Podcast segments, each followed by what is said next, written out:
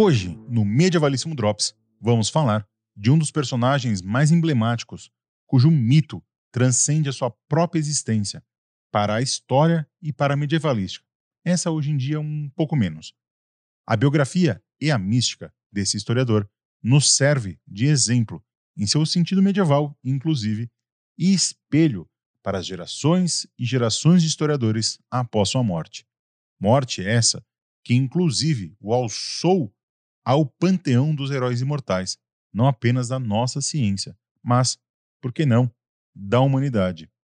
Só com essa breve introdução, você já sabe de quem estamos falando, certo? Estamos falando de Mark Bloch. Mas você sabe quem foi Mark Bloch?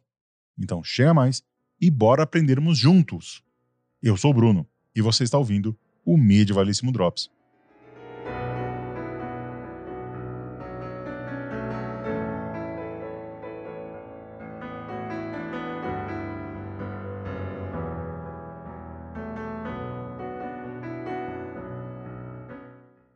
Descendente de uma família judia da região da Alsácia, Mark Bloch nasce em Lyon no dia 6 de julho de 1886, filho do historiador Gustave Bloch, especialista em antiguidade clássica. Bloch é considerado um dos maiores nomes da historiografia moderna, seja por sua trajetória, seja pelas suas inovações técnicas e metodológicas para o campo da história. Estudante do Lycée Louis le Grand, um dos mais tradicionais colégios parisienses, e se formando pela École Normale Supérieure, que a partir de agora eu vou chamar de ENS, por causa do meu francês para lá de enferrujado, dividindo seu tempo lá na ENS com Lucien Freve, com quem teve uma relação afetiva para além de uma certa visão histórica e historiográfica compartilhada. Bloch e Fevre formariam, anos mais tarde, o núcleo duro da Escola dos Análises. Mas já vamos chegar lá. Foi durante seu tempo na ENS que Bloch teve contato com a obra de Émile Durkheim, sociólogo francês considerado um dos pilares da sociologia moderna, juntamente com Max Weber e Karl Marx. As ideias de Durkheim, principalmente a proposta de se estudar um objeto social de forma interdisciplinar, exerceram uma influência enorme em Mark Bloch, principalmente nos seus escritos no começo de carreira, como ele mesmo admitiu. Entre os anos de 1909 e 1912, Bloch frequentou a Fondation Thiers, onde começou sua pesquisa focada em história rural da Ilha de France. Sua tese de doutorado, um estudo sobre a servidão na França no século X, foi chamado de Reis e Servos, um capítulo de história capetinja. Após o seu doutoramento, Bloch passou a lecionar história primeiro na Universidade de Montpellier e depois na Universidade de Amiens. Com a explosão da Primeira Guerra Mundial, Bloch se alista no exército francês, ficando no, no 272º Regimento de Reserva e lutou nas batalhas de Meuse, Marne, Somme, Argonne e o último ataque alemão a Paris. Mesmo ferido, Bloch sobreviveu ao conflito, sendo condecorado com diversas honras militares. Após o conflito, Bloch se dedicou ao estudo da história do feudalismo e das relações rurais na França. Em 1999, após uma palestra em Oslo, ele já tinha as bases do que viria a ser um dos seus livros mais conhecidos, Origens Rurais da História Francesa. Graças aos seus estudos em história comparada nesse livro, Bloch se projeta como um dos expoentes da historiografia francesa no período. E, em 1929, Bloch, em Estrasburgo, ajuda em uma das maiores revoluções metodológicas da historiografia. A revista Análise de Histoire Économique et Sociale é fundada. A revista dos Análises, como ficou conhecida no Brasil e em Portugal, aproximou a história de outras ciências humanas lançando as fundações para a história social, para a história das ideias, para a história das mentalidades, além de fazer uma nova aproximação teórica para a história cultural. Em 1936, com o prenúncio de um novo conflito entre França e Alemanha, lembrando que em 1933 Hitler já havia assumido o poder e o sentimento antissemita apenas crescia entre o Danúbio e o Mose. Mark Bloch se candidata para uma vaga em História Econômica na Sorbonne, vaga também desejada por Fevre. Segundo alguns biógrafos, foi na Sorbonne que Bloch foi o mais prolífico e sua produção historiográfica se destacou. A Segunda Guerra Mundial explode em 1939 e Bloch, mais uma vez, resolve se alistar no exército.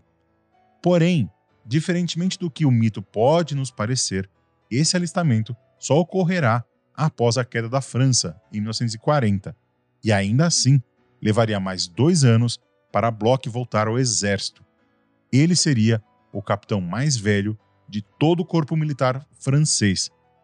O historiador participou de diversas ações até ser preso em março de 1944 em Lyon. Por ser um intelectual influente e judeu, Marc Bloch acabou sendo preso em Montluc, onde adoeceu, chegando a contrair broncopneumonia. Klaus Barbie, o carniceiro de Lyon, oficial da Gestapo comandante da cidade, torturou pessoalmente e depois condenou Bloch à morte. Durante muito tempo, não se sabia ao certo a data da execução de Bloch. Porém, sabemos hoje que ele foi um dos executados na noite de 16 de junho de 1944, dez dias após o desembarque da Normandia e a abertura do fronte ocidental. A morte de Bloch foi recebida primeiramente como um rumor pavoroso, porém, acabou por ser confirmada por Lucien Febvre em um artigo na revista dos Análises. Muito da lenda heróica envolvendo Bloch e suas ações durante a Segunda Guerra podem ser traçadas até o texto de Febvre, que busca estabelecer uma espécie de testamento intelectual, além de uma construção memorial para o seu companheiro de revista. Bloch e Febvre, anteriormente, haviam se afastado por motivos pessoais e profissionais, Resumindo muito, lá por conta daquela disputa para a, o cargo de História Econômica na Sorbonne, os dois começaram a ter certas rusgas pessoais e também profissionais. Outro fator que pesou muito foram as ações de Fevre durante a ocupação nazista da França. Fevre não chegou a ser um colaboracionista, porém fez diversas concessões ao regime de Vichy para tentar preservar a existência dos análises. Bloch era contrário a qualquer tipo de concessão ou colaboração por motivos políticos e étnicos. Não podemos nos esquecer que Bloch experienciou antissemitismo por toda a sua vida. Afinal, a sua infância foi marcada pelo caso Dreyfus e, na vida adulta, ele viu surgir o nazismo e o fascismo associado a um crescente sentimento de ódio aos judeus. O período encarcerado talvez seja o capítulo biográfico mais conhecido da trajetória de Mark Bloch, muito porque foi detido em Lyon que ele escreveu, fiado apenas em sua memória, aquele que viria a ser seu livro mais conhecido e lido, Apologia da História e o Ofício do Historiador. Talvez essa seja a sua obra mais importante e relevante até os nossos dias. Inacabada, no Apologia, Bloch busca uma definição de história e qual seria o papel esperado do historiador perante a sociedade como intelectual e cientista. Apologia da História talvez seja uma das poucas unanimidades entre historiadores, conhecidos pelos seus longos debates e por uma eterna busca no dissenso ao invés do consenso. Se você ainda não leu absolutamente nada de Bloch, eu recomendo três livros dele: Apologia da História, evidentemente, onde sua defesa por uma nova história que ressignifique o nosso fazer e aproxima a história de uma análise horizontal, vista de baixo e preocupada com significação, contexto e processos, nos faz refletir sobre o ofício até hoje. Os Reis Samaturgos, um estudo sobre um suposto poder curativo que os reis franceses possuíam sobre as escórfulas, eles, ao colocarem suas mãos sobre essas feridas e proferindo algumas palavras meio mágicas, uma espécie de fórmula, eles teriam o poder de curar as escórfulas, mostrando assim para os súditos o seu poder e justificando esse poder numa espécie de missão meio mística barra divina. Os Reis Taumaturgos é uma das primeiras obras dos, dos análises e já nos mostra o caráter multidisciplinar de seus adeptos, principalmente com outras ciências da, das humanidades. E por fim, Sociedade Feudal, um importante estudo sobre o feudalismo na França. Dos três, o Sociedade Feudal é o mais datado hoje, porém ainda nos serve como uma introdução histórica para uma historiografia sobre o feudalismo. Basicamente, você pode fazer o seguinte: quer entender como ao longo do tempo os historiadores entenderam o feudalismo? Pode começar pelo bloco, que é sempre uma boa, uma boa porta de entrada. Mark Bloch é um dos nomes mais importantes de toda a história da historiografia, seja pelo tamanho da sua obra, seja pelas inovações apresentadas pelo seu método, seja pelo seu exemplo de fazer histórico aliado ao fazer político, ao ponto de morrer tanto pela sua causa como pela verdade histórica. Mark Bloch é um exemplo para todos os historiadores e historiadoras do mundo.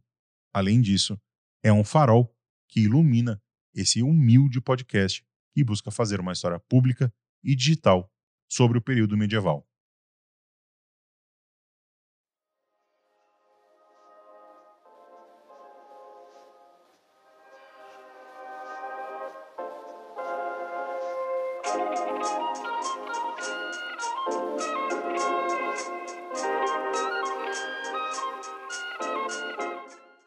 Era isso, meus amores. Espero que vocês tenham gostado de mais esse medievalíssimo Drops.